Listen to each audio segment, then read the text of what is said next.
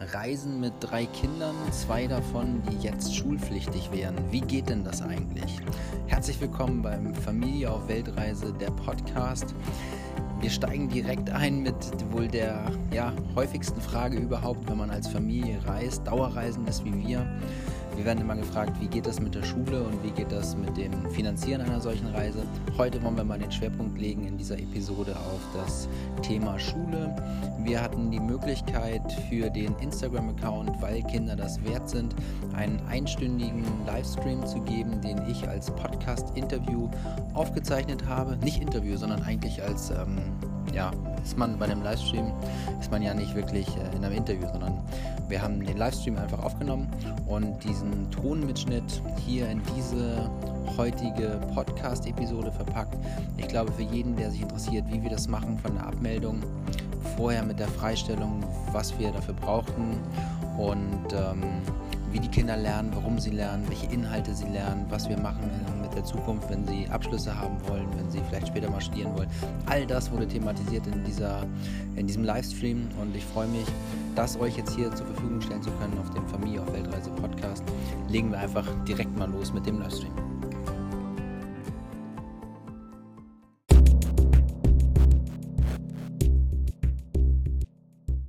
Haben wir es, glaube ich, schon mal hingekriegt. Haben wir hinbekommen. Sehr gut. Wir warten auch nicht, bis irgendjemand da ist, sondern wir fangen einfach an zu reden. Würde ich sagen, oder? Ja, angesichts dessen, dass wir hier gerade in Thailand sind, euch sechs Stunden voraus sind, ist es für uns einfacher, wenn wir jetzt nicht noch zehn Minuten warten, bis alle da sind, Wir fangen sondern an. ähm, ja, wir fangen einfach Also bei an. uns, ja, es ist jetzt gerade 23 Uhr. Ja, Vielleicht hört man auch diese Grillen. Motorroller kommen auch ab und an, ab und an vorbei. Genau. Also wir sind gerade in Thailand. Äh, vielleicht sollten wir uns erstmal vorstellen. Wir sind Katrin und Stefan von Familie auf Weltreise. Wir sind vor ähm, ja, über zwei Jahren, also wir sind jetzt im dritten Reisejahr. Wir haben einfach Sachen gepackt und sind losgefahren mit zwei Backpacks und ähm, genau. und drei uns- Kindern. Und drei Kindern, genau. Unsere Kinder sind jetzt mittlerweile elf. Das ist unser ältester, das ist Julian. Dann haben wir noch Marie, äh, die ist neun Jahre alt. Und dann haben wir noch Mathilda und die ist mittlerweile sechs Jahre alt. Und genau, wir haben unser Haus untervermietet, wir haben unser Auto verkauft, wir haben so ziemlich alles verkauft, was wir so an Gerümpel hatten. Und äh, sind einfach auf Weltreise gegangen. Und ich muss dazu kurz sagen, äh, wir wollten eigentlich ein Jahr reisen. Und dann hat Stefan aber schon nach drei Monaten seinen Job gekündigt und jetzt sind wir einfach ein bisschen länger unterwegs, ähm, weil, es eins, ja, weil es uns einfach sehr gut gefallen hat. Und ähm, unsere Kinder waren damals in der zweiten, Marie war in der zweiten und Julian war in der dritten Klasse in der Grundschule, in einer sehr schönen Grundschule, in einer ganz normalen Regelschule. Und ähm, Vielleicht können wir da noch ein bisschen tiefer gleich drauf eingehen. Ähm, wir haben auch so ein paar Fragen in den Kommentaren schon gelesen und wir nach kriegen die Fragen Jahren- übrigens immer Nach wieder. drei Jahren Reisen können wir eigentlich auch ohne die Kommentare, wissen wir schon, welche Fragen immer kommen.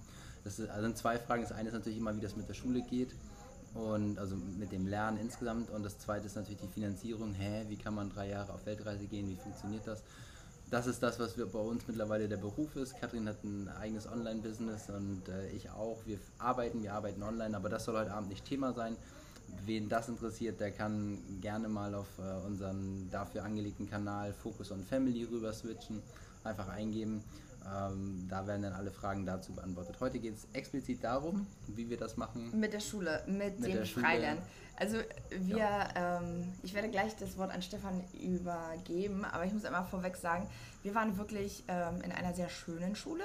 Äh, wir mochten die Lehrer, wir mochten äh, die ganze Schule. Das war eine sehr kleine Schule, muss man sagen, wo die noch mit Hausschuhen rumlaufen und Teppich.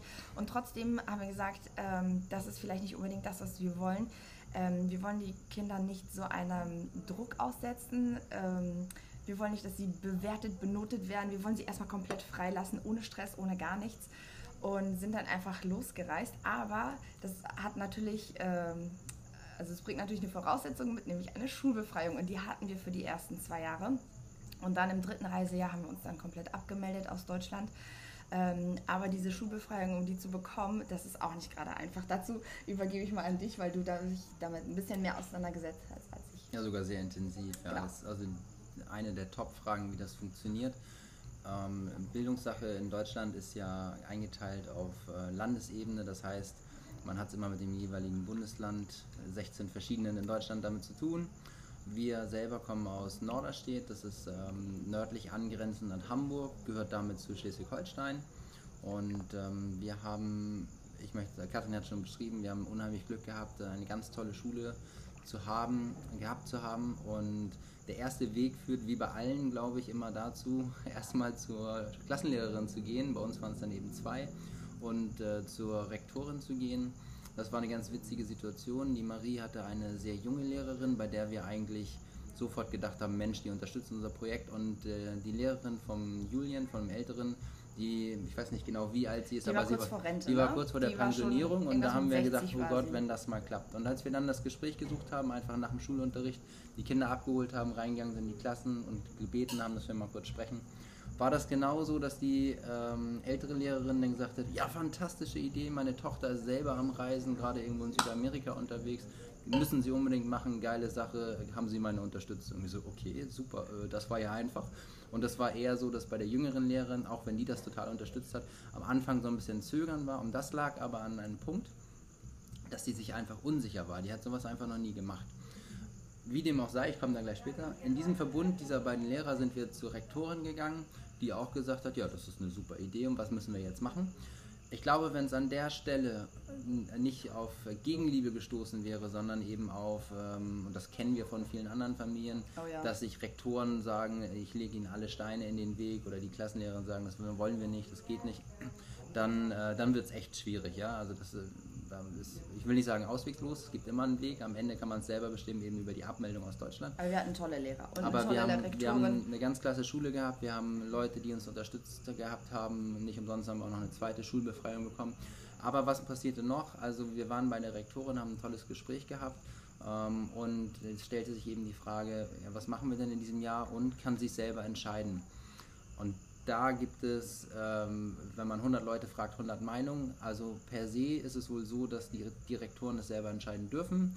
Manchmal aber auch ähm, Karriereeinschätzungen oder Karrierewege sich dadurch verbaut werden, ähm, wenn man dann äh, solche Entscheidungen trifft. Die trauen sich das nicht zu, sie haben sowas noch nie entschieden und das dann gerne weitergeben an, an die nächsthöhere Instanz. Und das haben wir dann auch so vereinbart, dass wir eben an, äh, die, an das Landesschulamt oder Schulrat heißt es, glaube ich, ähm, dann gegangen sind und wir haben gemeinsam mit der Schule einen Brief verfasst, in dem auch direkt, also die Rektorin hat ihn versendet in unserem Namen, in dem es auch darum ging, äh, wie wir, wie wir die, ähm, Kinder beschulen im Prinzip oder was wir machen werden. Und da kommt einer der Punkte, den ich immer wieder, wenn ich mit Familien mich unterhalte, die um Unterstützung bitten oder dass ich gerne mal auf so einen Brief drauf schaue, den ich da an, an, äh, an die Hand gebe.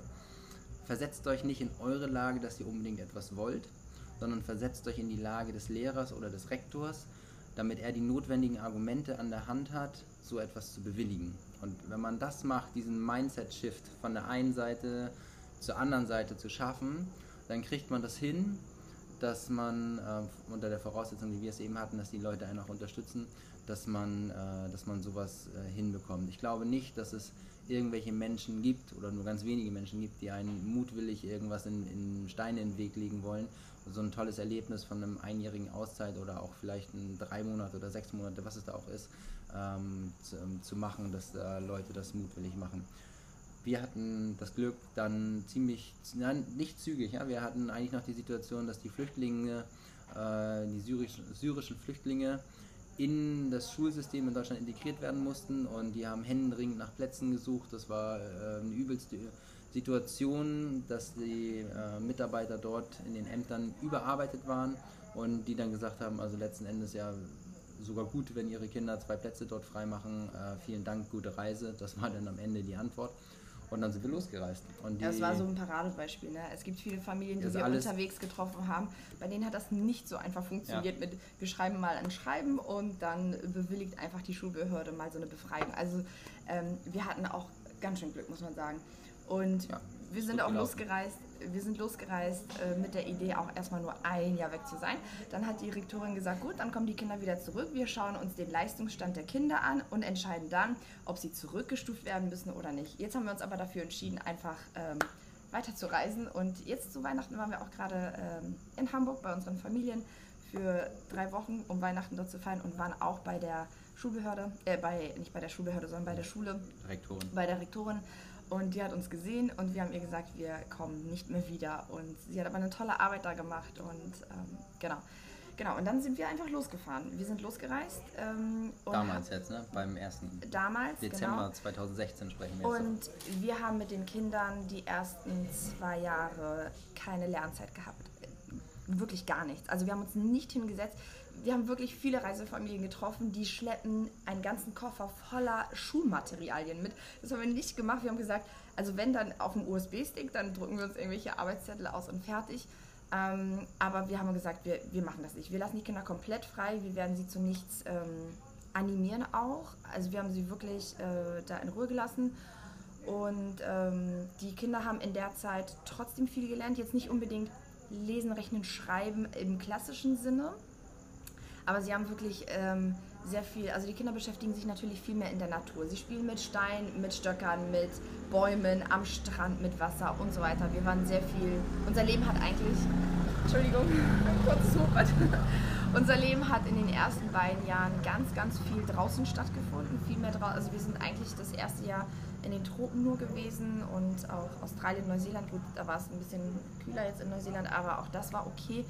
Ähm, also wie gesagt, wir haben uns nur draußen aufgehalten und die Kinder haben auf äh, eine andere Art und Weise gelernt. Ich kann Ihnen mal ganz kurz ein Beispiel erzählen. Ich, ich bringe immer wieder dasselbe Beispiel, aber es ist einfach so anschaulich. Und zwar haben wir zum Beispiel. Scheint ähm, hängen geblieben zu sein. Ja, es ist, es ist einfach hängen geblieben. Wir haben ähm, in Neuseeland äh, standen wir mal mit unserem kleinen Mietwagen und unserem äh, Iglo-Zelt, was nur für zwei Personen war, zu fünft ähm, an so einem See äh, vor so einem Berg. Es war wirklich ganz romantisch. Wir waren die Einzigen und die Kinder haben einen Damm bauen wollen aus Steinen und die Steine lagen aber ziemlich weit äh, hinten, also nicht unmittelbar in Wassernähe. Und Julian hat sich dann mit den Füßen ins Wasser gestellt und hat immer Marie hin, hin und her geschickt und hat gesagt, hol mir ein paar Steine, hol mir ein paar Steine, ich baue jetzt diesen Damm.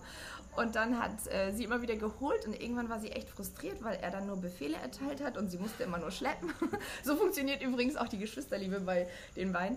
Ähm, und dann hat sie gesagt, hilf mir doch mal, Papa. Du nimmst zwei Steine, ich nehme zwei Steine, da haben wir schon mal vier und dann sind wir schneller fertig. Und dann hat sie gefragt, wie viele Steine brauche ich denn so ungefähr, bis dieser blöde Dampf von Julian jetzt fertig gebaut ist. Und da hat Julian noch gerufen, noch 20. Und dann sowas, schrie er noch, ich brauche noch 20 oder noch 30. Und dann äh, sagt Maria, gut, äh, dann wie häufig muss ich denn noch gehen, äh, wenn wir vier Steine haben, um eben noch 20 Steine hier zu platzieren, um den Dampf fertig zu machen. Also das ist jetzt quasi nicht rechnen im Sinne von, wir nehmen uns einen Zettel und einen Stift in die Hand und schreiben da jetzt einfach stupide Aufgaben runter. Da hat sie einfach einen Sinn erkannt. Und ähm, anhand dieses Beispiels finde ich das einfach ähm, so anschaulich, wie einfach Kinder anfangen zu lernen, wenn sie eine Motivation oder einen Sinn dahinter sehen. Wenn also jetzt ich meinem Kind einen Zettel gebe und einen Stift in die Hand und sage, rechne bitte einfach Aufgabe 1 bis 20 einfach nur runter, dann sagt Marie zu mir, warum? Ich verstehe, also warum? Und wenn ich einer Neunjährigen sage, ja, das brauchst du für später und du musst umrechnen können und so weiter. Nein, das sind Aussagen, damit kann sie nichts anfangen. Sie ist ein Kind. Aber wenn sie jetzt einen Damm baut und sie will, dass dieser Damm fertig ist, damit sie dort spielen kann, dann sieht sie da drin einen Sinn. Dann ist das einfach anschaulicher für sie. Und wir als Eltern sind natürlich äh, in der Verpflichtung, den Kindern auch immer wieder solche Möglichkeiten oder also nicht jetzt jeden Tag einen Damm zu bauen, aber wir sind zumindest in der Verpflichtung, den Kindern immer wieder den Rahmen so zu gestalten, dass sie sich da drinnen entfalten können und dass sie die Möglichkeit überhaupt haben, frei, ähm, frei zu wählen, auf welche Art und Weise sie quasi sich Mathe selber beibringen oder mit unserer Hilfe. Ne? Wir hatten die Kinder aus der zweiten und dritten Klasse rausgenommen. Das war auch einer der Gründe, die auch wieder für die Schulbefreiung gesprochen haben. Die erste Klasse ist so die, wo die Kinder in der Schule erstmal ankommen, wo sie ihr soziales Netzwerk aufbauen. Und die vierte Klasse ist die, wo sie dann mit einem festen Klassenverbund eigentlich schon richtig im Lernen drin sind, aber auch dann auf die weiterführende Schule vorbereitet werden. Und da wäre es auch problematischer gewesen in den Augen der Rektorin, aber wir hatten das Glück, dass sie eben in der zweiten und dritten Klasse waren und ähm, wir auch von vornherein angeboten haben, dass wenn wir nach dem einen Jahr wiederkommen, das war ja unser fester Plan tatsächlich, bis ich gekündigt habe, ähm, dass, ja, dass, wir, dass wir ähm, die Kinder auch ein Jahr zurückstufen lassen. Also das war uns dieses eine einjährige Reiseerlebnis wert, zu sagen, wenn es das ist, das äh, wiegt so viel auf, dass sie auch ein Jahr wiederholen können. Das bedeutet andersrum, dass die Kinder zu dem Zeitpunkt, als wir sie rausgenommen haben, schon lesen und schreiben konnten. Äh, natürlich noch nicht in Perfektion und ähm, auch bis heute noch kleine Fehler drin sind, wie es vielleicht auch bei anderen Kindern der Fall ist. Unsere Anforderung an die Kinder ist eigentlich, dass sie lesen, schreiben und rechnen können. Und dann unsere Aufgabe darin sehen, die Kinder fit zu machen, dass sie lernen zu lernen. Ja, also die, wir kommen gleich nochmal so ein bisschen, wir haben uns ein bisschen eine Struktur aufgeschrieben, auch noch dazu zu erzählen, was ähm, unser, unserer Ansicht nach die Kinder überhaupt lernen müssen heutzutage, was die Schule vermitteln kann, was die Eltern vermitteln können, wo wir an unsere Grenzen stoßen auch immer wieder. Und ähm, auch äh, hier waren auch Fragen dann äh, in Kommentaren vorweg schon, wie das aussieht, was ist, wenn die Kinder später mal einen Abschluss machen wollen, was Abitur. ist, wenn sie studieren wollen, ähm, Fremdenabitur und diese ganzen Geschichten. Kommen und, wir gleich zu. Ähm, da, da kommen wir, ja, eigentlich können wir auch direkt schon einsteigen in, in diese Bereiche. Aber die Lerninhalte, für uns war es wichtig, dass die Kinder sich frei entwickeln können, dass sie sich die Themen, für die sie sich wirklich interessieren, aussuchen können und dem nachgehen können. Ich gebe gerne mal ein, zwei Beispiele auch. Kathrin hat gerade was erzählt von, von unserer Marie. Und ähm, der Julian, der ist jetzt so, der ist unheimlich pfiffig, aber auch ein bisschen faul. Und damit erinnert er mich so ein bisschen an meine eigene Kindheit. Ich war auch mir fiel irgendwie bis zur achten Klasse habe ich kaum Hausaufgaben machen müssen, weil ich konnte die immer fünf Minuten vorher machen ähm, und das ging mir so vor der Hand, bis es dann irgendwann mal zu schwierig wurde und dann musste ich richtig Gas geben, um noch so mit Ach und Krach mein Abi zu machen. Und so ist Julian eigentlich auch, ähm, dass der dem fliegt alles zu, der ist unheimlich intelligent in solchen Sachen. Ich weiß, das sagen alle Eltern von sich, aber das ist einfach, ihm geht das wirklich leicht von der Hand. Und der hat aber Interessen, also der der kennt jeden Luxussportwagen. Er weiß, äh, wir spielen ja Quartett und dann weiß der alles auswendig. Ähm, und dann kann er dir noch sagen, wie viel die Privatjets kosten. Das ist einfach zwar gar nicht unser Reisestil, aber das ist einfach so sein, sein Ding. Da interessiert er sich für. Er hat ein Interesse, dass er ähm, Photoshop, Fotobearbeitung, Fotografie, dadurch, dass wir über unseren YouTube-Kanal eben viel filmen, wir haben uns jetzt gerade eine neue Kamera zu Weihnachten gekauft, der Junge ist elf Jahre alt und der kann aus dem Handgelenk einfach bessere Bilder knipsen, wenn Mama ein Instagram-Bild braucht, als ich, der jetzt irgendwie schon den dritten Online-Kurs gemacht habe, wie man ordentlich fotografiert. Der hat das einfach drauf, der kann das, da hat ein Händchen für. Und da gehe ich gerne mit ihm dann rein in diese Bereiche, das zu fördern, seine Leidenschaft dem nachzugehen. Und ähm, dann machen wir Fotonachbearbeitung in Photoshop, da sind wir gerade bei.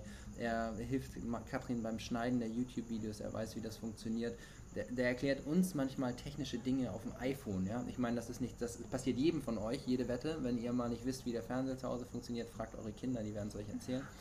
Ähm, das sind einfach seine Interessen und denen gehen wir nach, was nicht heißt, dass er den ganzen Tag am Handy oder am Computer hängt. Das müssen wir natürlich auch bremsen. Aber wir haben die Möglichkeit, da reinzugehen. Wir haben die Möglichkeit mit der Zeit. Wir sind ja 24-7 auch mit den Kindern zusammen. Auch nicht immer einfach? Ja auch nicht immer einfach, sie einfach zu unterstützen, einfach da zu sein. Und wenn er das Bedürfnis hat, äh, Marie hat jetzt neulich irgendwas gesagt, sie möchte sich, möchte sich ein bisschen anders ernähren. Und vielleicht spielt da auch schon was Pubertäres mit rein. Aber äh, also, ja, wir, Kathrin hat nun mal das Wissen als äh, Physiotherapeutin mit ihrem eigenen Fitnessstudio in dem Bereich, dass sie auch mit der Ernährungsberatung, was sie alles macht, da reingehen kann. Aber warum sollen wir dieses Wissen, was wir selber haben, nicht machen? Kathrin hat, es erwähnt, als wir in Australien waren, da haben wir Schlangen gesehen, wir haben Frösche gesehen, wir haben in Sri Lanka Krokodile gesehen, Elefanten gesehen. Das ist doch viel spannender, über so ein Tier hinterher bei Wikipedia was zu lesen oder bei YouTube. Mathilda kennt, glaube ich, alle, alle Folgen von Anna und die wilden Tiere bei YouTube und kann euch alles über Schlangen erzählen. Ist viel spannender, als im Bio-Heft irgendwo im Bio-Unterricht irgendwas über irgendeinen Salamander lernen zu müssen in der Wüste Kaliforniens, wo ich mein ähm, mündliches Abitur in Bio machen musste und übrigens das schlechteste überhaupt. Also das ist so für uns einfach dieses praxisnahe Lernen, das, was tatsächlich im Leben anfällt, so wie es ist äh, und da dann zu unterstützen. Und jetzt kannst du gerne ein bisschen was erzählen, wo wir an unsere Grenzen kommen. Ja, es ist nicht... ist ja ein geschützter Kanal, das heißt, wir können ja auch echt authentisch ehrlich sein. Oh ja, es ist nicht, nicht immer Es ist nicht immer alles Friede, Freude, Eierkuchen. Also Freilernen bedeutet auch, dass Eltern richtige Freilerner-Eltern sein müssen. Und ich komme wirklich an meine Grenzen. Ich habe aller, aller, allerhöchsten Respekt vor Lehrern, die schaffen, 20 Kinder zu bändigen. Es ist wirklich nicht einfach. Ähm, das liegt aber auch daran, dass es unsere Kinder sind. wahrscheinlich, wenn ich irgendeine Nachbarin fragen würde hier aus dieser Anlage, die äh, würde das dann wahrscheinlich ganz anders handeln. Aber ähm, also ich kann ja noch mal ein Beispiel von mir allein erzählen. Ich habe ganz lange Klavier gespielt in meinem Leben. Zu mir kam immer eine russische Klavierlehrerin nach Hause zweimal die Woche. Meine Mutter hat das sehr gefördert. Ähm, und, ich glaub, und ich musste immer das spielen, was sie mir vorgibt. Und ich wollte eigentlich äh, Klavier spielen lernen. Ich fand das toll. Ich war auch sehr musikalisch schon immer. Ich habe das so von meiner Mutter. Aber ich glaube, wenn ich äh, nicht diese Vorgaben gehabt hätte und wenn sie mich nicht zu diesem Klavierunterricht äh, gelassen hätte, ich glaube, ich hätte mich viel weiter entwickeln können. Ich glaube das wirklich. Ähm, ich hätte das gespielt, was ich möchte und wie viel ich möchte. Und wenn man den Kindern einfach zu viele Vorgaben macht, dann, ähm, ja, ich bin der Meinung, dann schreckt man die einfach zu sehr ein. Und genau. ich schreibe übrigens äh, das, was hier in den Fragen das schreibe ich zwischendurch auf, so mit Freunde vermissen und so. Äh, ja, Komm, auch Kommen wir später Thema. noch zu, aber nicht, dass wir hier in einem Redefluss uns äh, genau. unterbrechen. Und wir als Freilander Eltern, wir sind natürlich in der, also in der Pflicht, uns den Kindern, unseren Kindern den Rahmen zu schaffen. Und äh, das ist auch der Punkt, wo ich persönlich wirklich ganz hart an meine Grenzen komme. Ähm, denn wenn ich meine Kinder komplett frei frei lassen würde, also so wirklich ohne Rahmen, ähm, dann würde ich wirklich durchdrehen. also ja, es ist ein, das Problem ist einfach, wir kennen viele Reisefamilien, wo die Kinder niemals in der Schule waren und auch noch keine Berührungspunkte mit Medien hatten. Das klappt dann bei den Familien richtig gut, wunderbar. Die Kinder ernähren sich auch zuckerfrei, weil die aus Überzeugung das nie anders kennengelernt haben. Das ist einfach so. Wir haben aber in dieser konventionellen Welt gelebt, in einem Haus mit einem Supermarkt und mit Taschengeld und die Kinder hatten Handys und alles und so weiter. Und Schule und Hausaufgaben waren doof. Und äh, genau, die äh, assoziieren also mit äh, Schule und Hausaufgaben grundsätzlich immer etwas Negatives. Und wenn ich meine Kinder komplett freilassen würde, dann würden die am liebsten nur Naschis essen ähm, dann würden sie niemals freiwillig äh, irgendein Buch in die Hand nehmen, es sei denn sie. Doch jetzt mittlerweile. Doch, ja. jetzt mittlerweile. Äh, doch, schon jetzt mittlerweile schon. Aber das, also ich muss. Aber nur, wenn so wir sagen, das Handy muss aus der Hand gelegt werden. Genau, jetzt fragt Julian, zu, äh, jetzt sagt Julian neulich zu mir, ja, ich kann mir meine Handyzeit ja wieder erlesen. Ich lese doch sowieso nur für dich. Nein, mein Kind, du tust das nicht für mich, du tust es für dich. Aber es ist halt nicht einmal gesagt und fertig, sondern es ist ein ständiges Wiederholen, ein immer wiederholender Prozess. Und das zerrt an meinen Kräften. also es ist nicht immer einfach. Und irgendwann bin ich an den Punkt gekommen, wo ich gedacht habe, liebe Kinder, bitte ein ganz kleines bisschen. Also minimal. Marie interessiert sich für Pferde. Wir haben ihr Pferdebücher besorgt. Bitte lies ein ganz kleines bisschen. Schau dir an, wie Sätze geschrieben werden. Schau dir das einfach ganz alleine in Ruhe an. So viel wie du willst. Und ähm, wenn du irgendwelche Fragen hast, wir sind dann da für dich. Und ähm, ja, dann hat sie ja bei uns gebraucht. Ne? Also so von alleine klappte das eben nicht, wie wir uns das äh, immer vorgestellt haben. Und deswegen ähm, brauchen die Kinder uns als Motivatoren ganz viel. Wir müssen für die Kinder da sein ähm, wir müssen uns neben sie hinsetzen. Also selbst solche Lernportale wie zum Beispiel ähm, Sofatutor, Grundschulkönig, Anton, also da gibt es so viele, die funktionieren halt bedingt, wenn man daneben sitzt. Ich kann nicht Kartoffel schälen in der Küche und mein Kind macht da irgendwelche schulischen Aufgaben am PC. Das hat einfach nicht funktioniert. Also dann fangen die an zu spielen oder zu daddeln und so weiter. Und ähm, das ist so der Punkt, wo ich einfach sehe, dass die Kinder können einfach, sie können das einfach nicht alleine. Sie sind dafür einfach noch viel zu jung. So empfinde ich das. Warte mal ganz kurz. Schreibst du die auf? Ja, ich habe den Fragen auf. Alles gut, alles gut. Brauchst nicht. Wie sieht euer Rahmen aus? Was nein, nein, nein, gibt es für Regeln? Ja, ich springe. Du, das ist immer das Gleiche. Wenn du anfängst, okay, Kommentare zu lesen, dann komme ich dann durcheinander. Kommst du, da sind Dinge bei, die wir noch beantworten werden. Wir haben, ich habe das genau. aufgeschrieben. Ja. Also das waren so die ersten, die ersten zwei Jahre, wo wir eben die Kinder komplett freigelassen haben. Aber jetzt langsam merke ich, je älter die Kinder sind, es, es dreht sich immer wieder um das Gleiche. Ich sage den Kindern, ihr wollt doch, ähm, ihr wollt doch schlau sein. Meine Güte, ihr wollt wirklich schlau sein. Und wir hatten mal ein Beispiel, das muss ich vielleicht noch mal ganz kurz erzählen. Das ist jetzt ähm, ja eigentlich ein negatives Beispiel, aber ich erzähle es trotzdem mal. Ähm, und wir haben uns mal getroffen mit einer anderen Familie zusammen und äh, sind eine Woche lang rumgereist. Die hatten Kinder im selben Alter von unseren Kindern und wir haben gedacht, super, das passt. Die ernähren sich so wie wir, die haben Kinder im selben Alter so wie wir. Und dann haben die Kinder sich aber überhaupt nicht verstanden. Es hat also überhaupt nicht harmoniert. Und dann haben wir beschlossen, getrennte Wege zu gehen. Und so kurz bevor wir uns getrennt haben, äh, waren die Kinder, also die Kinder waren wirklich sehr, Feind, ja, die ja, haben, die haben sich einfach nicht verstanden.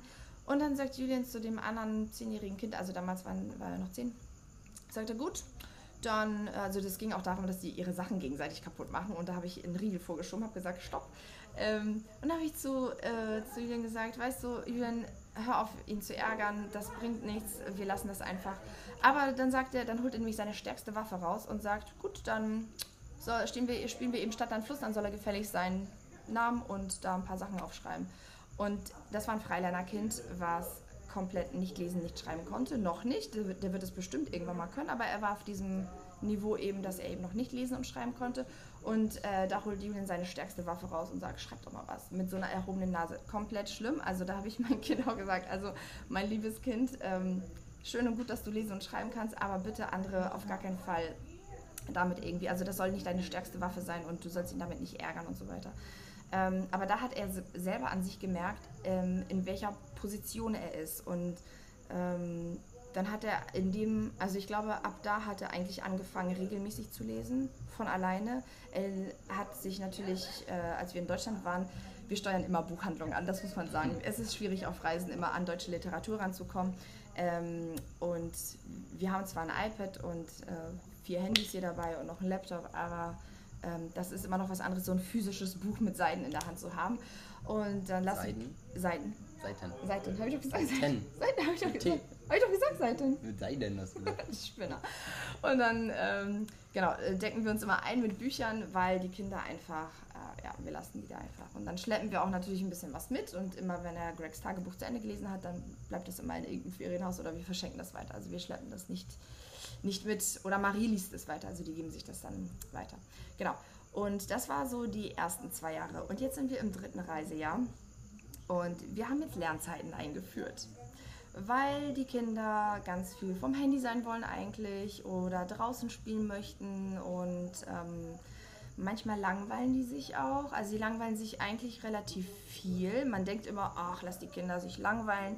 Die werden dann einfach kreativ. Ja, das ist Wunschdenken. Das klappt vielleicht nicht mit allen Kindern. bei einigen klappt es, bei einigen klappt es nicht.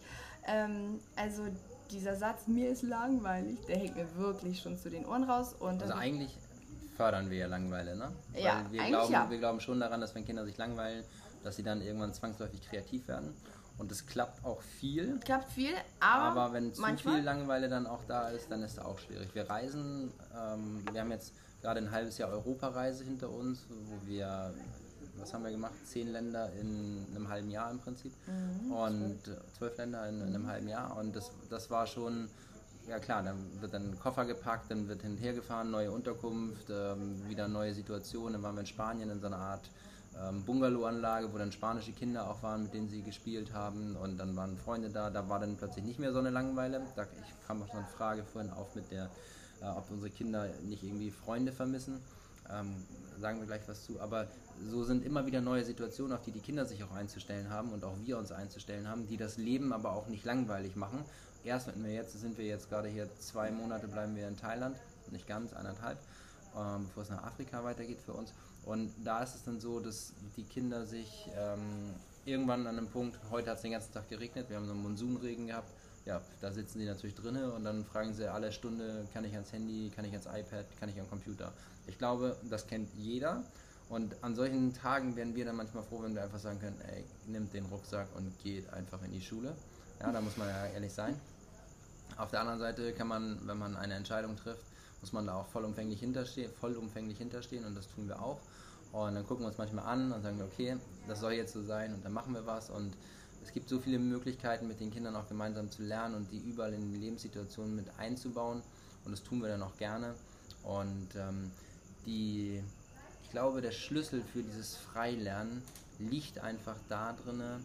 Also entweder man geht diesen Weg des Freilernens oder man geht den Weg des Homeschoolings oder man geht den Weg von der Regelschule oder anderen Schulen. Das ist eigentlich egal. Ich halte alle Wege für sinnvoll, solange die Eltern Klarheit diese haben. Entscheidung mit ja. einer absoluten Klarheit vertreten. Und wir haben gemerkt, dass wir in dem ersten Reisejahr überhaupt keine Klarheit hatten, sondern wir haben dann immer so gesagt, was ja auch für uns leicht war, so, ach, das läuft schon, das machen wir schon, das passt schon, ach, Freilernen, was ist denn das eigentlich? Ach, das machen alle, dann passt das für uns auch.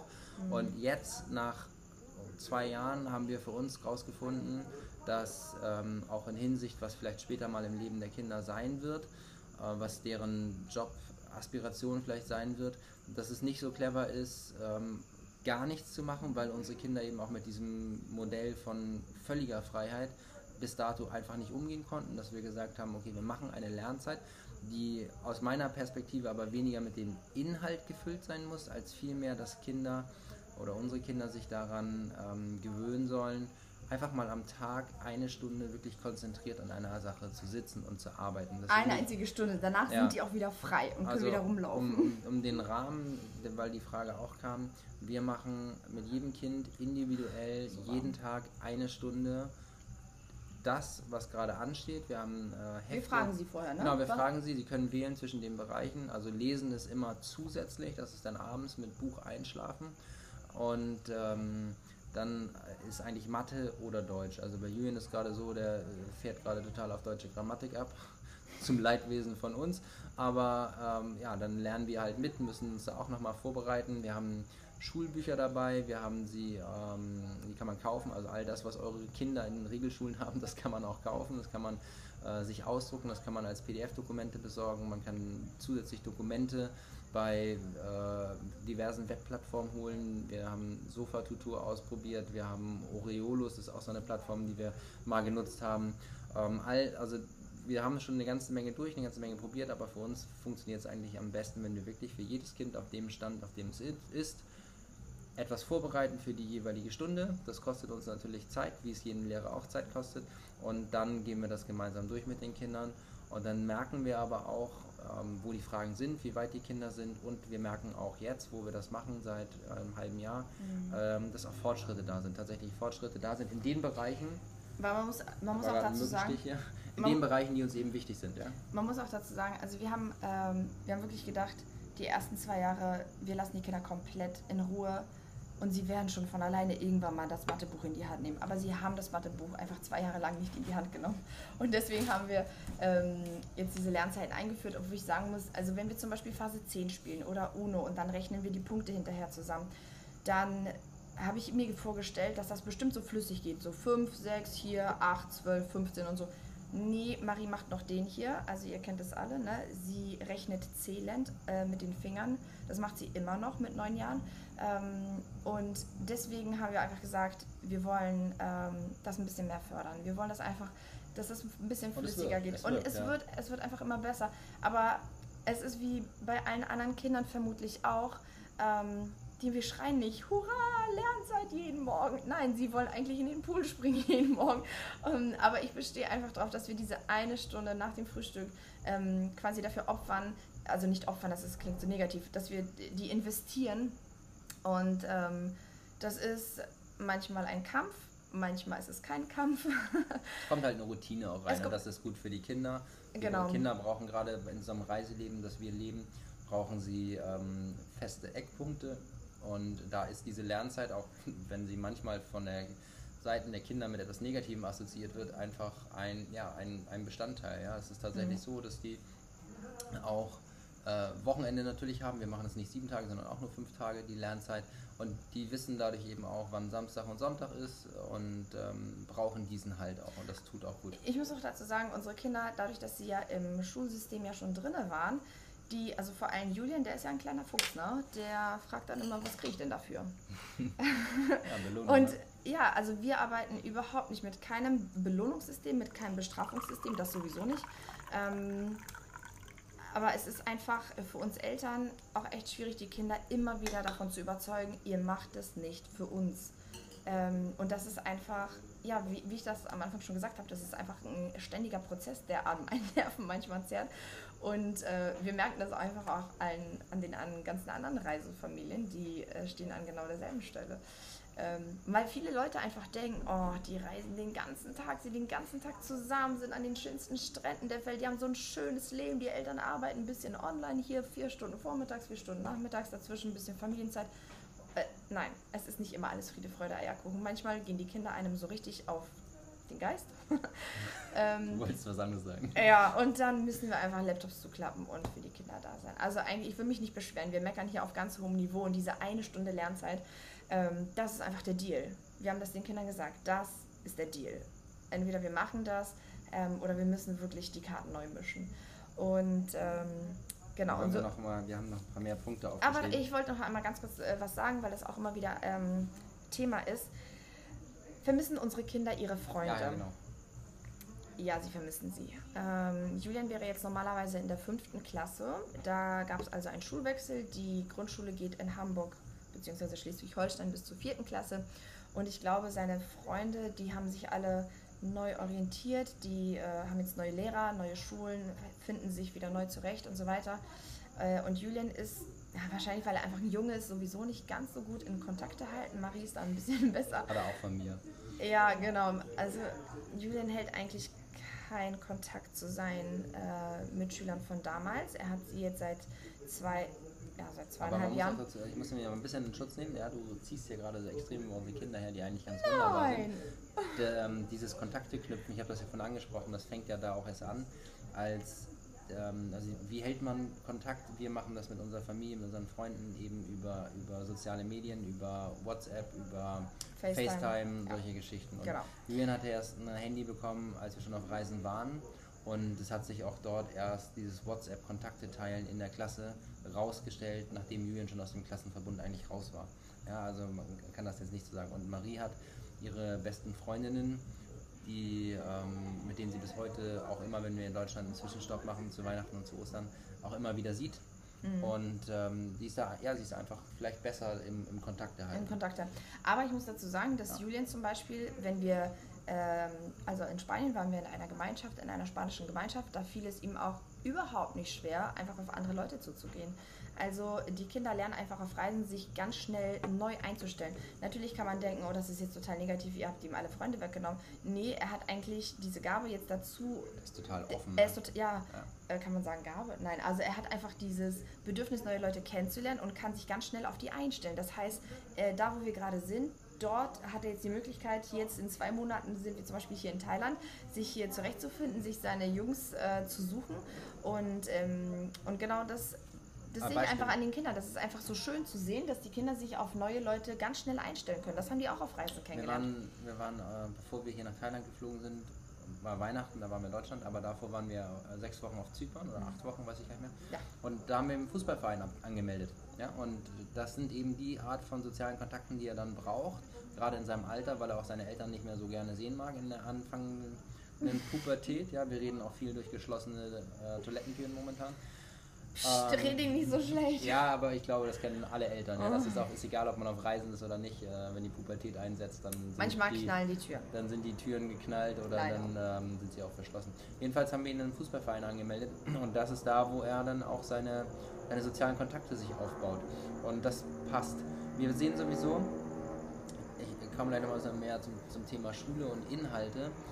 Ich glaube, oder ich kann es auch direkt machen, ich glaube, ich persönlich du kannst das gerne revidieren oder anpassen. Ich bin der Überzeugung, dass das, was in der Schule heutzutage gelernt wird, von den Basics mal abgesehen, lesen, rechnen, schreiben, ähm, mhm. soziale Kontakte, ja. einer des A und O ist, weil die Kinder sind nicht mehr auf der Straße, auch nicht nach der Schule, sondern die Kinder sind nach der Schule irgendwo in irgendwelchen Klavierunterricht, Sportunterricht oder sonstigen Geschichten ähm, oder drinnen, Playstation, andere Geschichten. Aber die Schule ist der Ort, wo man soziale Kontakte knüpft. Und das ist das Einzige, worum wir unsere Kinder beneiden. Oder ähm, nicht beneiden, sondern was wir ihnen im Prinzip wegnehmen durch das Reiseleben. Aber, und jetzt kommt das große Aber, was bietet die Schule denn sonst? Ich habe von dem, was ich in der Schule gelernt habe, heute, und dazu zählt auch noch ähm, meine Berufsausbildung hinterher und ein BWL-Studium, nichts gebraucht für das, was ich heute mache. Also ich habe ein BWL-Studium gemacht und konnte das in meinem Berufsleben niemals nirgendwo irgendwo anwenden. Und das hat nichts damit zu tun, dass ich nicht in den Bereich der BWL reingegangen bin, sondern ganz im Gegenteil. Ich war sogar in einem Unternehmen mit Marketing-Schwerpunkt. Ich habe äh, da Einkaufsleitung gemacht und so weiter und so fort. Habe am Ende sogar ein Unternehmen geleitet in Hamburg. Es ist einfach eine trockene Materie, die überhaupt nichts mit der, mit der realen Welt zu tun hat. Ich konnte nicht mal eine Steuererklärung machen. Und das ist eigentlich schon bedauerlich. Wir sind dann glücklicherweise für vier Jahre nach Norwegen gegangen und haben dort ähm, eine ganz andere Welt kennengelernt eigentlich. Auch eine Aufmerksamkeit für Menschen, für Kinder, äh, Schulsystem, Kindergarten, also einfach ganz anderes. Und ich sehe das so, dass die Welt sich immer weiter digitalisiert, automatisiert. Und wir sehen ja jetzt schon Tendenzen, dass eigentlich ich würde mal behaupten, bis auf wenige Ausnahmen. Jeder mag da gerne mal auf sein Homescreen gucken von, von seinem Smartphone. Spotify ist meines Erachtens eines der wenigen europäischen Ausnahmen, Leuchtturmobjekte, was ähm, in dieser digitalisierten, automatisierten Industrie überhaupt noch aus Europa kommt. Fast alles andere kommt auch aus Amerika. Und woran liegt das?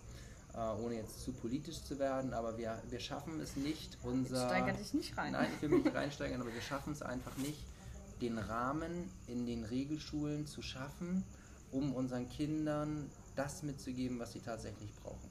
Und ohne jetzt auf Inhalte von die Kinder müssen programmieren lernen oder sonstige Geschichten. Ich weiß, es gibt Schulen, da ist es so, da kann man auch programmieren lernen, aber äh, ich möchte mal behaupten, dass in 98 Prozent der Schulen das immer noch nicht passiert. Wir haben einen Lehrermangel, äh, es werden Quereinsteiger eingestellt, weil uns immer auch wieder vorgeworfen wird, wir sind keine, keine Pädagogen. Ich glaube, Lesen, Rechnen, Schreiben kriegen wir selber hin mit den Kindern, wenn andere Quereinsteiger das auch hinbekommen sollen.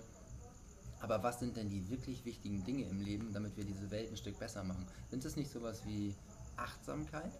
Ja, Respekt, solche Dinge, dass die Kinder vernünftig umgehen, dass sie ressourcenschonend lernen, ähm, Kultur, Völkerverständnis, Sprachen, weltoffen sein, Akzeptanz, Toleranz. Und ja, auch finanzielle Freiheit. Also das Finanzthemen, ich habe das mit der Steuer erklärt. Dass, die, Leu dass die, die, vielen Kinder auch gar nicht so richtig wissen, wie sie ihr Taschengeld einsetzen. Julian, Julian hat eine eigene Aktienliste auf seinem iPhone. Ähm, weil du ihm das beigebracht ja, hast. Ja, weil wir uns natürlich damit auseinandersetzen. Ja. Das ist bei uns auch eine Frage, was wir, wie, wie wir A, unsere Reise natürlich finanzieren, aber auch wie wir das machen. Und warum sollte nicht ein, ein Kind mit elf Jahren ähm, im Sparbuch irgendwie so knapp 1000 Euro von den Verwandten zusammengelegt bekommen hat? Ja, ich glaube, da gibt es ja viele, die sowas irgendwie haben. Was soll denn das da liegen? Weil de facto mit einer Inflationsrate, die wir haben, wird das Geld eigentlich eher weniger. Ähm, ist es nicht sinnvoll, dem Kind vernünftig beizubringen, jetzt in den jungen Jahren, was man damit machen kann mit dem Geld? Statt dann mit 18 denen das Geld zu geben und dann kauft er sich die neueste Playstation und das neueste iPhone und zack ist das weg. Das macht doch gar keinen Sinn. Und äh, die Kinder da ranzuführen, das zu machen, äh, er rechnet jetzt keine, keine Annuitätendarlehen aus oder sonstiges, ja. Das kann er nicht. Aber, aber auch Noch das nicht. rechne ich auch nicht im Kopf. Aber diese Dinge, ähm, das ist das, was das Leben ist. Das ist das, was die Kinder brauchen. Und mhm. äh, das ist das, was wir denen zeigen können. Und dazu kommt noch ein weiterer Punkt dass, dass wir reisen. Du hast von den schönsten Stränden gesprochen. Wir waren jetzt letztes Jahr in Kambodscha, haben uns Angkor Wat angeguckt. Die Kinder haben so eine Fresse gehabt, weil wir bei 40, ja, haben sie doch, weil wir bei 40 Grad hat der Papa, der Kultur interessiert ist, die ganze Familie da durchgeschliffen. Und es hat den ganzen Tag gedauert. Und wir hatten zwar auch einen deutschen Guide, die werden es verflucht haben, aber wenn du sie in 20 Jahren fragst, werden sie sich daran erinnern. Ja. Und Julian hat jetzt auch hier irgendwie so ein Buch mit den 111 tollsten Dingen der Welt oder sowas. Ja. Und da kreuzt er an, wo der schon gewesen ist. Ja? Das ist etwas, ähm, der ist mit Walhaien getaucht. Ja? Er hat Tiere gesehen, äh, wo andere nicht mal wissen, dass sie existieren. Und das sind die Dinge, die uns auch als Familie einfach zusammenschweißen. Wenn wir abends im Bett liegen und wir erzählen uns, was wir gemacht haben, ähm, wenn wir auf irgendeinem Bambuszug durch Kambodscha gefahren sind, wenn wir äh, irgendwelche Fährfahrterlebnisse gehabt haben, wenn wir tolle Flüge gehabt haben, wenn wir Länder gesehen haben. Julian ist in den Seeigel getreten auf den Philippinen.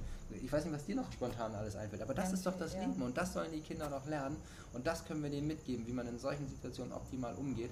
Und meine Güte, ey, ich habe damals auch die zweite Ableitung von irgendwelchen Kurvendiskussionen äh, gelernt. Nur für Studium musste ich es nochmal machen. Mit Jetzt einem, steigerst du dich rein. Mit einem Mathe-Nachhilfelehrer. Und das ist nicht das, wofür ich damals zur Schule gegangen bin, das ist nicht das Leben. Es gibt Leute, die es brauchen, gar keine, definitiv.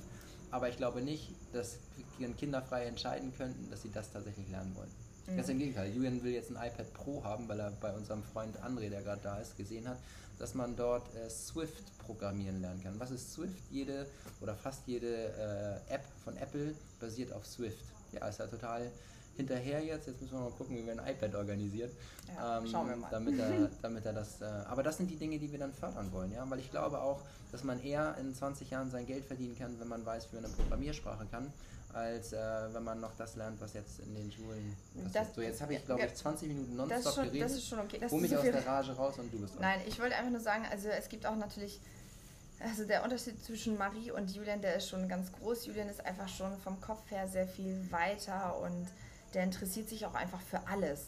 Also egal, ob das Fotografie ist, okay, dann steigert er sich da rein, dann googelt er irgendwas und sucht sich irgendwas raus. Oder äh, er hatte mal eine Zeit lang so eine Phase, wo er Ein unbedingt, wo er unbedingt ähm, Pilot werden wollte. Wir waren auf ähm, wirklich in so vielen Ländern immer nur auf dem Flughafen. Wir haben tatsächlich Ausflüge zum Flughafen gemacht. Da hat sich äh, welche Boeing, wie viele Plätze, Manila, ne? welche. Ne? Oh nee, Japan war das. Überall. Äh, gefühlt waren wir überall immer auf dem Flughafen am allerlängsten. Und Marie ist da zum Beispiel ganz anders. Ähm, und das ist nämlich auch die andere Seite dieses Reisens. Wenn man ähm, sie komplett in Ruhe lässt, dann würde Marie am liebsten den ganzen Tag Rad schlagen und Sport machen. Woher sie das hat, weiß ich nicht. sie ist einfach. Doch ein bisschen uns, ne? Sie ist einfach anders. Und sie hat gesagt: Ja, ich mache später das, was du machst. Ich mache einfach Sport den ganzen Tag. Das passt schon, Mama, damit werde ich mein Geld verdienen. Aber dann habe ich zu ihr auch gesagt: Mein liebes Kind, also das ist total toll, dass du Sport machen möchtest. Man kann auch mit Sport Geld verdienen. Ähm, das mache ich schließlich auch. Aber irgendwann kommt der Punkt, da musst du Menschen eine Rechnung schreiben.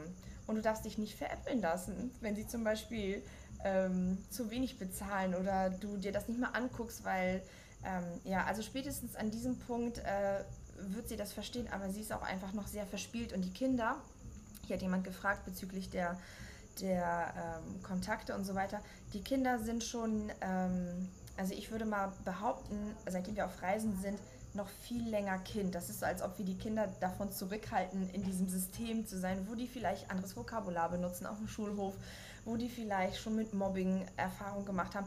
Davor bewahren wir unsere Kinder, indem wir ja, sie einfach dort nicht hinschicken und auf Reisen sind. Ich weiß, dass das nicht ewig halten wird. Sie wird irgendwann werden sie in diese Welt eintauchen und sie werden sehen, was da los ist.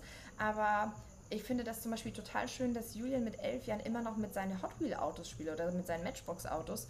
Ähm, also ich wirklich, ich lege meine Hand für ins Feuer, er würde das nicht machen, wenn wir noch zu Hause wären. Also da hat es ja schon angefangen, dass wenn ich sagen würde, geh mal in dein Zimmer was spielen oder geh nach draußen, da ist keiner mehr draußen. Nach der Schule war keiner mehr draußen. Die hängen alle vor ihren Handys, vor ihren Laptops und ähm, Pokémon sammeln war noch draußen. Oh ja, genau, das, das haben die draußen im Stadtpark gesammelt, das stimmt. Ähm, ja, und die Kontakte der Kinder die sie auf Reisen kennenlernen, natürlich müssen sie dir da wieder ähm, loslassen. Das ist, ähm, das ist der ganz normale, ganz normale Werdegang, wenn man auf Reisen ist.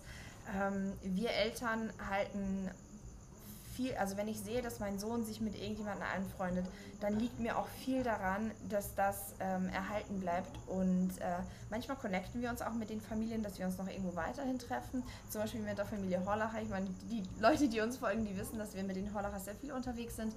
Ähm, die haben auch drei Kinder. Also wir ja. sind vier Kinder mittlerweile, Entschuldigung, vier Kinder. Wir sind mittlerweile sehr gut vernetzt und wir versuchen natürlich immer dort zu sein, wo wir wissen, dass viele Kinder da sind. Hier sind wir in einer super coolen Community, die wir hier aufgebaut haben.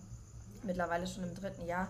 Also hier sind einfach, hier ist die, das ganze Spektrum. Über früher, 100 Familien früher, auf Kopangan gerade ja, in Thailand. Früher war das immer so, dass man auf Reisen nur Familien getroffen hat, die gerade in Elternzeit sind.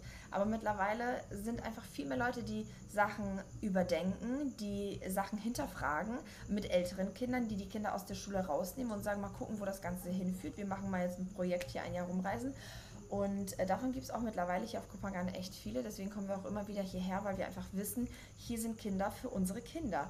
Und diese sozialen Kontakte sind einfach wichtig. Die sind einfach wichtig. Und manchmal ist es auch ähm, gar nicht so wichtig, ist das jetzt ein Mädchen, Junger, wie alt die sind. Also Marie zum Beispiel, die spielt sehr gerne mit kleineren Kindern, weil sie sehr gerne Verantwortung übernimmt. Sie ist wie so eine Entenmama und dann stolziert sie hier durchs Resort und hinter ihr laufen dann die ganzen sieben, sechsjährigen, fünfjährigen und sie hat ein unheimliches großes Verantwortungsbewusstsein. Ähm, auch entwickelt gut, sie hat jetzt auch Mathilda, aber Mathilda ist da ich würde sagen, mittlerweile auch die schon große. Die ist, ist mittlerweile auch schon so eine, die gibt da auch immer Konter.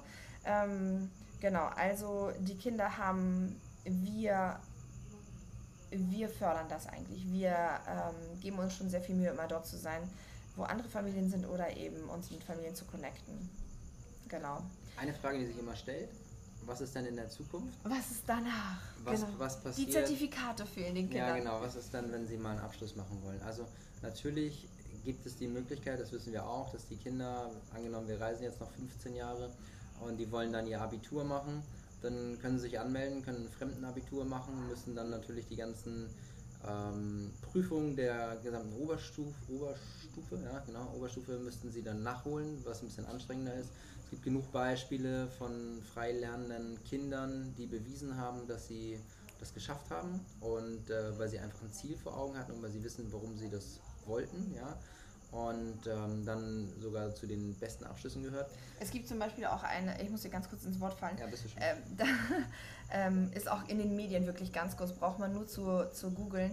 Ähm, das ist die Familie Neubronner. Das ist auch eine Freilerner-Familie. Der Sohn wollte einfach, der hat noch nie eine Schule von innen gesehen, wollte aber das ja. Abitur machen, weil er Philosophie oder Psychologie, ich weiß es nicht mehr. Der wollte auf jeden Fall studieren, der hatte ein Ziel vor Augen. Genauso wie Marie und Julian ihr Ziel vor Augen hatten, als sie diesen Damm gebaut haben in Neuseeland. Also wenn Kinder, kleine oder große Kinder, wenn die etwas wissen, etwas verfolgen, dann haben die eine intrinsische Motivation und dann machen die das auch. Und dann macht so ein Kind, was jahrelang nicht in der Schule war, plötzlich ein Abitur mit 1,5. Also diese Neubronner Familie, die hat uns auch sehr inspiriert, muss man sagen. Ne? Ja, ja, aber was ich, was ich sagen wollte ist eigentlich, ich glaube, es gibt bei den Freilernern Beispiele, wie du es gerade erzählt hast, da klappt es. Und es gibt welche, da klappt es nicht. Und genauso kann ich in eine Regelschule reingehen und kann sagen, für die Kinder ist das gut und für die Kinder ist es nicht gut. Und egal, welche Seite ich nehme, ich kann es immer politisch so drehen, wie es mir gerade passt. Und wir sind natürlich auch viel im Austausch, wie du sagst, mit anderen Familien. Und dann kommt es in diese Diskussion rein und wir lassen uns da gar nicht mehr drauf ein, weil das ist einfach die eigene Haltung, die man selber annimmt, ist die, die man nach außen transportiert. Das ist das, was die Kinder übernehmen und dann fühlt es sich auch einfach gut an. Wir gehen diesen Weg, so wie er ist. Er hat gewisse Konsequenzen und wir können damit leben. Und wenn die Kinder uns später sagen, dass sie ähm, lieber in die Schule gegangen wären, dann müssen wir mit der Situation, wenn es dann soweit kommt, ja, wir kennen ja immer hätte, hätte, Fahrradkette, aber in dieser Situation dann neu damit umgehen. Und äh, wir glauben aber, aufgrund der engen Bindung, die wir mit unseren Kindern haben, mhm. wirklich sehr, sehr engen Bindung. Und ähm, wir sprechen mit den Kindern dass über es, alles. Dass es gar nicht zu so einem Punkt kommen wird. Und dann, was ich ja vorhin gesagt habe, unsere Aufgabe ist es, den Kindern beizubringen, das Lernen zu lernen. Und die Kinder sollen, sollen später, äh, aber die Kinder sollen später in der Lage sein, dass wenn sie ein, ein Warum haben in ihrem Leben, also warum mache ich etwas, keine Ahnung, ich will den Ozean retten oder ich will auf den Mond fliegen oder was auch immer, äh, ich will die Welt verbessern, wenn das dann so ein äh, super duper Ding ist oder sie sagen einfach, ich möchte Pilot werden, dann sollen sie das Wie, wie sie dorthin kommen, sollen sie nicht uns fragen, sie sollen nicht sagen, Papa, wie mache ich denn das? Oder die sollen nicht die Lehrerin fragen, wie mache ich denn das? Sondern sie sollen selber in der Lage sein, mit beiden Beinen gesund im Leben zu stehen und zu sagen, okay, ich möchte Pilot werden, was brauche ich dafür? Und dann finden sie das raus und dann setzen sie es um. Und dahin, die, also die Kinder zu einer Selbstständigkeit zu erziehen, dass sie selber durchs Leben zu gehen. Und ich glaube, wenn wir das erreicht haben, dann haben wir unsere Aufgabe als Eltern gemeistert. Der Weg dorthin, welchen man gehen mag, Regelschule, Freilernen, Homeschooling, gar nicht zur Schule gehen, der ist für jeden anders solange man den selber voll dahinter steht, muss man diesen Weg einfach gehen. Übrigens nicht nur auf Schulthemen bezogen, sondern grundsätzlich im Leben. Und wenn man das macht, dann kann man sich diesen ganzen Stress von anderen Menschen einfach auch ersparen. Und äh, wir hören gerne auf Kritik. Wir sind immer, immer bereit, uns ähm, Verbesserungsvorschläge anzuhören, sind da wirklich offen. Aber wir werden auch häufig, ähm, ich sag mal, Bullshit-Kritik. ja. Und das lässt uns einfach vollkommen kalt, weil Dadurch das eigentlich nur die Haltung der Menschen selber, die dich kritisieren, unterhalb der Gürtellinie einfach reflektiert. Wir, also dadurch, dass wir ähm, unser Leben öffentlich stellen bei, bei YouTube und bei Instagram und ähm, bieten wir natürlich auch eine Angriffsfläche, das ist klar. Nicht jeder Mensch ist mit dem konform, was wir da machen. Die finden das auch nicht gut. Das ist auch völlig in Ordnung. Aber wir sind einfach in dieser, ähm, in dieser Situation, dass wir das Umfeld, wir passen einfach die Umgebung unseren Bedürfnissen an, unseren, von unserer Familie. Wir sind da, wo wir uns einfach wohlfühlen. Wenn wir merken, dieser Ort tut uns hier nicht gut oder hier sind zu wenig Kinder oder ähm, wir müssen jetzt mal aus der Stadt raus, dann machen wir das einfach, weil wir einfach ortsunabhängig arbeiten. Das ist einfach total schön. Und dadurch, dass wir ständig im Austausch sind mit den Kindern, das, was Stefan auch schon vorhin gesagt hat, äh, wissen wir, auf welchem Punkt die Kinder äh, oder an welchem Punkt die Kinder gerade stehen. Und mir ist es zum Beispiel sehr, sehr wichtig, dass meine Kinder selbstbewusst werden, oder sie sind ja eigentlich schon sehr selbstbewusst, aber dass sie ähm, immer auf ihr Bauchgefühl hören und dass sie es einfach nicht verlernen, weil ich einfach gemerkt habe, äh, in Deutschland ich will Deutschland nicht schlecht reden. Ich mag Deutschland wirklich sehr gerne. Das will ich nur vorweg mal sagen. Aber wie sind viele. keine Schulgegner. Nein, aber wie nicht. viele Leute gehen mit 19 oder mit 18 aus der Schule raus mit dem Abitur und haben völlig vergessen, auf ihr Bauchgefühl zu hören und wissen dann nicht, was sie machen sollen. Die wissen es einfach nicht. Die wissen es einfach nicht, weil äh, die haben Strukturen und die haben, äh, Vor ja keiner, die haben Vorgaben. Ähm, mach das, dann wirst du was und die sind einfach geprägt mit Glaubenssätzen und ich möchte diese Glaubenssätze in meine Kinder nicht eintrichtern. Ähm, das ist einfach unser Ziel und deswegen passen wir einfach die Umgebung unseren Bedürfnissen an. Und äh, diese Glaubenssätze, wie also zum Beispiel mein Vater, ich muss das ganz kurz Hast du sehr schön gesagt. mein Vater hat zum Beispiel mir wieder mehr eingetrichtert, du musst viel und hart arbeiten, sonst wird das nichts. Und du musst studieren, sonst verdienst du wenig Geld. Nein, das stimmt nicht. Das stimmt, also das ist einfach ein Glaubenssatz. Ich musste den erstmal aufarbeiten. Und ähm, also Stefan hat erfolgreich sein Studium abgebrochen. Und, zweimal. und, äh, ich habe keinen Sinn drin gesehen. Ich war fast fertig, ich habe zweimal abgebrochen. Ja, und wir verdienen jetzt einfach ähm, gutes, gutes Geld, sodass wir uns einfach dieses Leben auch hier so ermöglichen können. So schön gesagt. Und ja, aber das ist ja nun mal so. Und wir möchten das einfach auch den Kindern beibringen, dass sie auf ihr Bauchgefühl hören, dass sie das machen, wo ihre Leidenschaft hinter, wo sie ihre Leidenschaft einfach haben. Weil wenn wir alle das machen würden, was, wo wir richtig für brennen, dann machen wir das ja auch richtig gut. Dann kann es ja auch nur gut werden. Und, ähm, ist das jetzt Okay, stopp. Ich, wir kommen jetzt, wir kommen jetzt wir kommen fast jetzt, in das Thema rein. Äh, du wolltest noch was zum Thema Zertifikate sagen. Also es gibt eine Möglichkeit, das nennt sich, wie nennt sich dein Fachbegriff? Ja, Fremdenabitur habe ich ja schon erwähnt. Hattest ja, du schon erwähnt, genau. genau. Also das, das gibt, es gibt einfach immer die Möglichkeit, und ähm, du hattest auch mal witzigerweise einen Instagram-Post gemacht, wo du einen Vergleich gemacht hast. Oh, Leute. Da habe ich einen Shitstorm bekommen. Er hat den Shitstorm bekommen, aber auch zu Recht. Ähm, und zwar war die Frage, wo, von ja. wem würdet ihr euch lieber einen Kuchen machen lassen? Von einem gelernten Konditormeister, der aber keinen Elan hat und einfach nur eine Torte hinklatscht? Oder von jemand, der keine Ausbildung zum Konditormeister hat, aber dafür so viel Leidenschaft da reinsteckt und da wirklich das, das, Beamter, das, gesagt, das ne? Kunstwerk dort reinmacht. Und was du ausdrücken wolltest, war eigentlich, dass wenn jemand mit Leidenschaft bei einer Sache bei ist, dass er etwas viel Besseres erzeugen kann als jemand, der Zertifikate hat. Das hat sich ein bisschen gewendet, das Blatt. Da war nämlich die Frage, würdest du 18 im Arzt gehen, dich operieren lassen der von jemandem, der nur hobbymäßig macht und so. Natürlich möchte ich auch keinen Piloten haben, der nur mal zu Hause am Joystick da ein bisschen rumgespielt hat. Ähm, ich will das nicht es, pauschalisieren. Das ganze System in ja? allem ist gut. Das, äh, wir nutzen es auch zu einem, zu einem Teil, da wo wir damit in Berührung kommen. Aber wir haben einfach für uns beschlossen, dass wir unser Leben selber in die Hand nehmen, dass wir unseren eigenen Weg gehen und dass wir, ähm, ich sag mal, frei und selbstbestimmt leben wollen und nicht durch ein System bestimmt leben wollen. Und das hat gewisse Einschränkungen, die wir dafür in Kauf nehmen müssen. Aber es fühlt sich einfach gut an, jeden Morgen aufzustehen und zu wissen, dass mit all dem, was wir tun, zum einen die Welt ein Stück besser machen können, dass wir Dinge sehen können. Und wenn wir, wir wollten, ich sag's mal anders, als wir, bevor wir auf Weltreise gegangen war vorhin noch die Frage, warum machen wir das? Wir wollen nicht mit 70 vor unserem Haus sitzen und sagen, hätten Hätte, wir das mal Hätten gemacht. wir mal. Ja, genau. Sondern wir wollten einfach, ähm, wir wollten einfach umsetzen, wir wollten machen. Und wir wollten uns auch nicht aufhalten lassen. Und wir hätte, hätte auch hätte, hätte, hätte, hätte.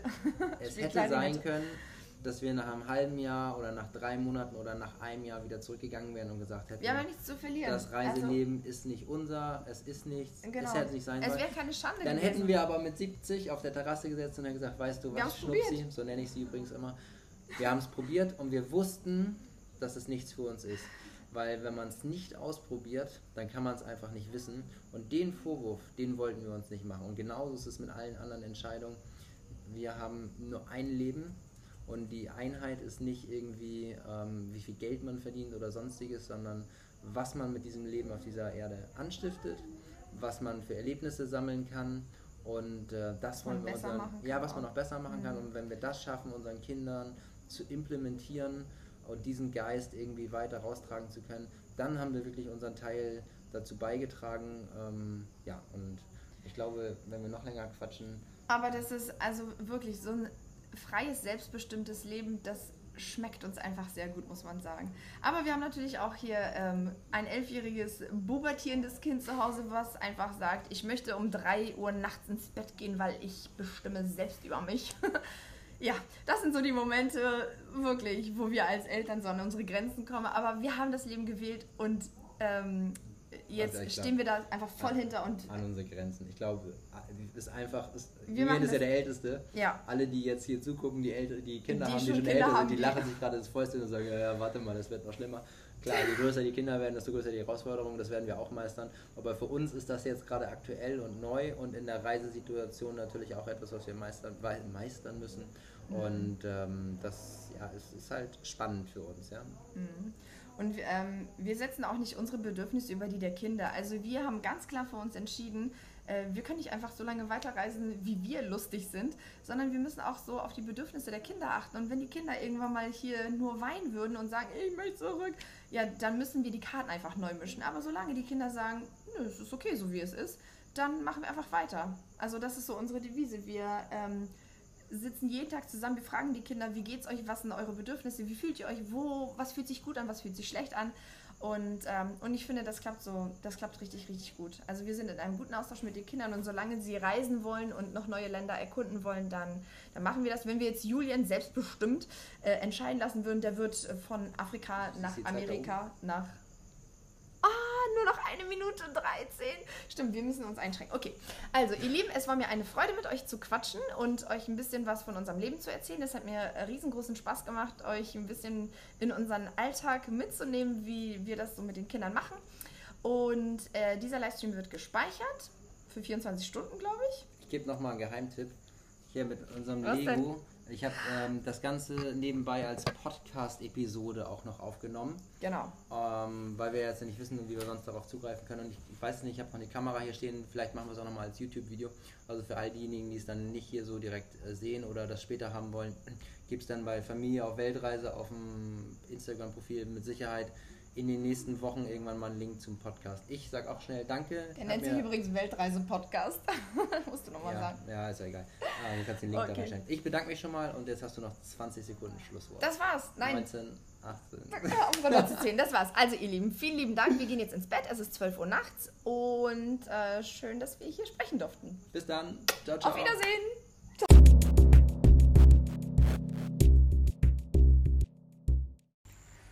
Damit sind wir auch schon am Ende dieser Übertragung von dem Livestream.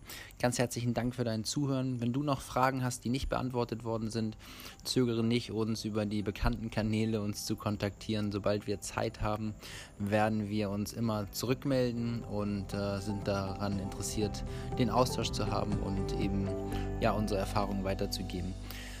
Ich bedanke mich ganz herzlich für deine Aufmerksamkeit, dass du den Familie auf Weltreise Podcast hier hörst und wünsche dir noch eine wunderschöne Zeit.